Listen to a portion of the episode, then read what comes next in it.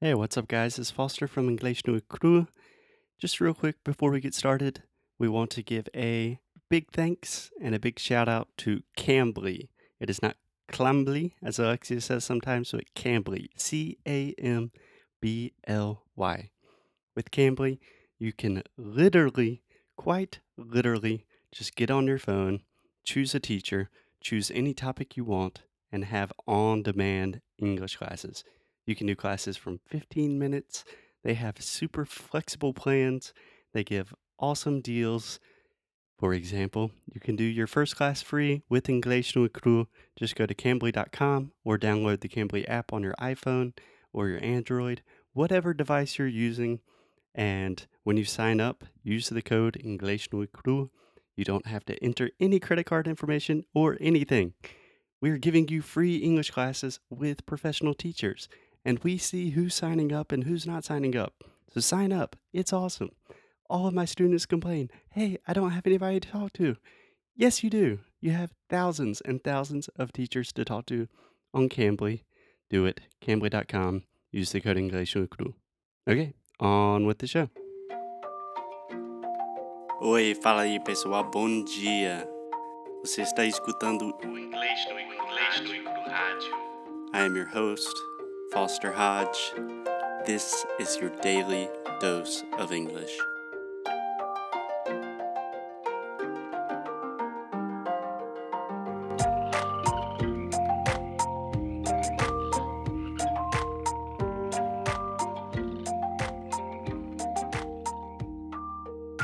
Hey, hey, Alexia, happy Friday.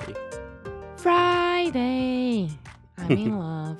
Como é que é aquela música? How's that song? I, I don't know. I don't know most of the songs you sing. but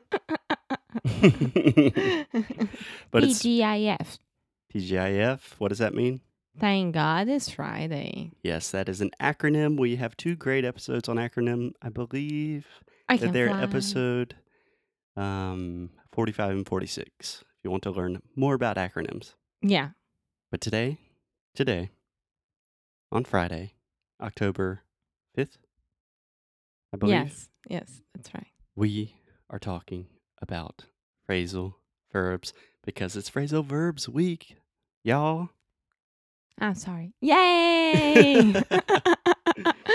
and I thought because it's Friday, we should do something kind of fun. And because I love talking about food and I'm always hungry and I'm a little fat boy, I wanted to talk about the verb to eat. Let's go. Okay, so Alexia, the verb to eat. Do you know what it means? Of course, comer. Okay, of course. Of course I do, Foster. What kind of question is that? So, you probably also know that we have a lot of phrasal verbs. I do. Do you want to give me an example off the top of your head without looking at your notes? Eat out. Eat out. Uh huh. Okay, what do you think eat out means? Means to go somewhere to eat. Exactly. When you eat out, you're going to a restaurant. You're leaving your house to eat. Mm-hmm. Can I say something? Yeah. So, Alexia a lot of times says, Should we eat outside? Which, for example, if we are in a restaurant and they have a place to sit inside and a place to sit outside, you could say, Alexia's saying, I don't make this mistake. I don't. Can I make a. Do you want to go out to eat? That's what I always say. I don't ever say, let's go eat outside. Alexia? You have to start recording me because I am making my point here. I don't have to record. Do you want me to record you 24 no, 7? please. Okay. So, just a small thing. This happens a lot that the student wants to correct the professor. But no, I don't say I hear that all the time in my classes. They say, I didn't say that. And I want to say, okay, if you want to pay me and say you didn't say that, that's cool. We can argue about if you said it or not. But the truth is, you said it. So, okay, let's continue. so eat outside would be like to eat on a patio at a restaurant, right? right. But to eat out is just to go to a restaurant. Cool. So you could say, hey, Foster, do you want to eat out tonight? Mm-hmm. And I would say, no, let's stay in. Yeah. But probably I would say, yeah, let's eat out cheeseburgers. A brunch. Yeah. Mm. Mm. Okay, cool. So eat out is probably the easiest one. There is a less common use of eat out, which more or less means like da bronca. Yeah, I never heard this one. Yeah, so you can say if someone eats you out or chews you out, that's like when a teacher is really yelling at a student or something. It's like, ah, I was at school and the director of the school chewed me out. I mean, she yelled at me a lot. She was very mad at me. But honestly, everyone, I would be careful with this because to eat out someone also has a very sexual connotation. I don't think we need to explain what it is. Yeah, I don't think that people should use like this. It's good to have all of the of information course, available it's if you important. In a context where you want to use the more sexual connotation. Just give it a quick Google. that is not our place. okay, Okay, next so one. Eat out in general is just to go out to a restaurant. What about to eat up? Ah, to eat everything. Yeah, normally, yeah. Do you have an example? Um, no. so this is something that I hear my dad say all the time is eat up. Or when we were little kids, he always said, "Eat up, boys," which is means like it's time to eat a lot. We're gonna eat everything. Eat up. Yeah. That's funny.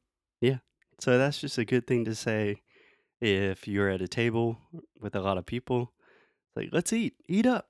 Everyone eat up. Can I say like I want to eat up everything? Mm, you could say I ate up everything. Okay. Yeah, that makes sense for sure.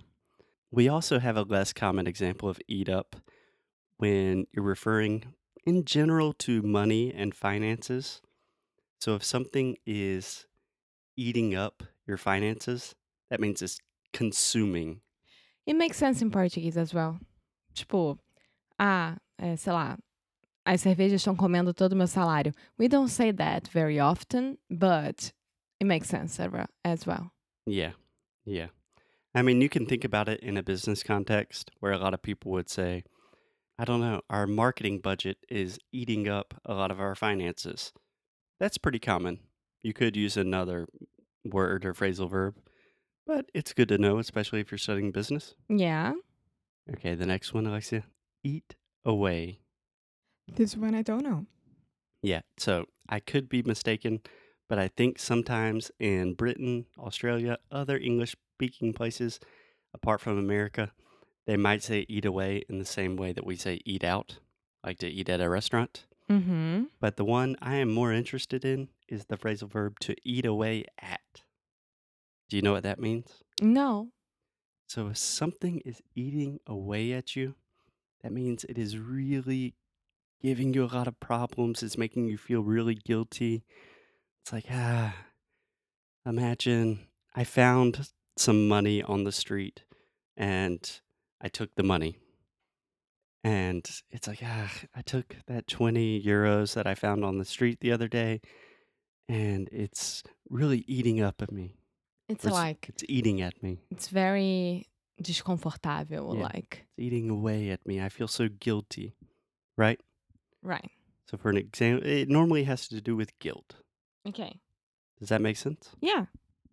Cool. So, do you wanna go out and eat out?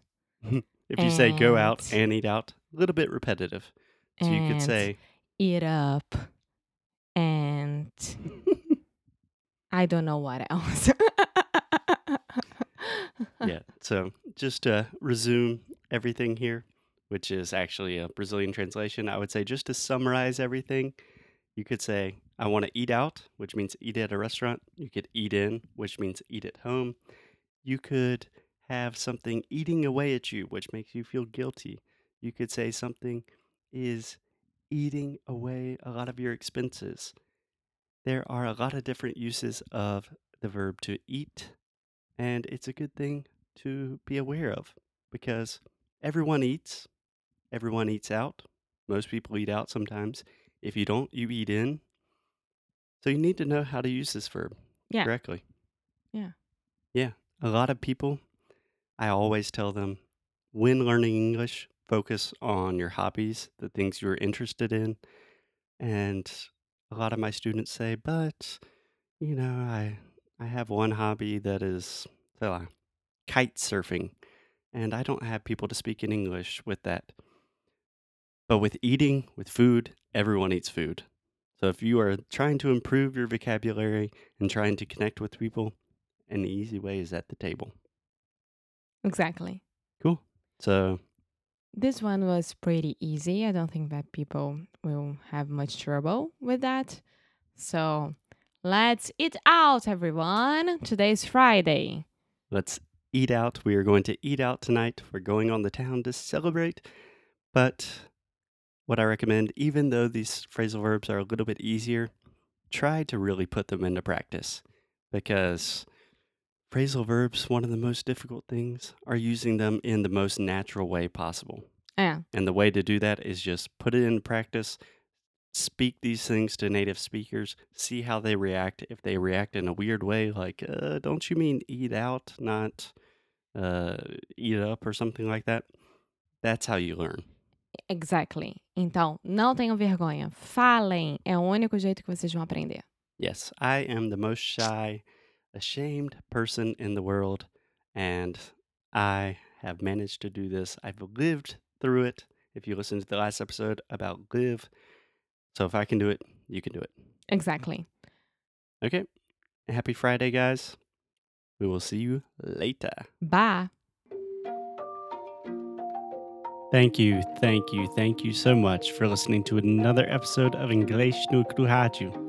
If you like what we do, if you want to support the show, please check out EnglishNoCru.com. At EnglishNoCru.com, you can find everything from the worksheets for these episodes to learn all of the best pronunciation, vocabulary, grammar, real English, the way we speak it on the streets. You can also do personalized private coaching sessions with me in our pronunciation course, Sound School. Most importantly, keep up the good fight and lose well. Até já.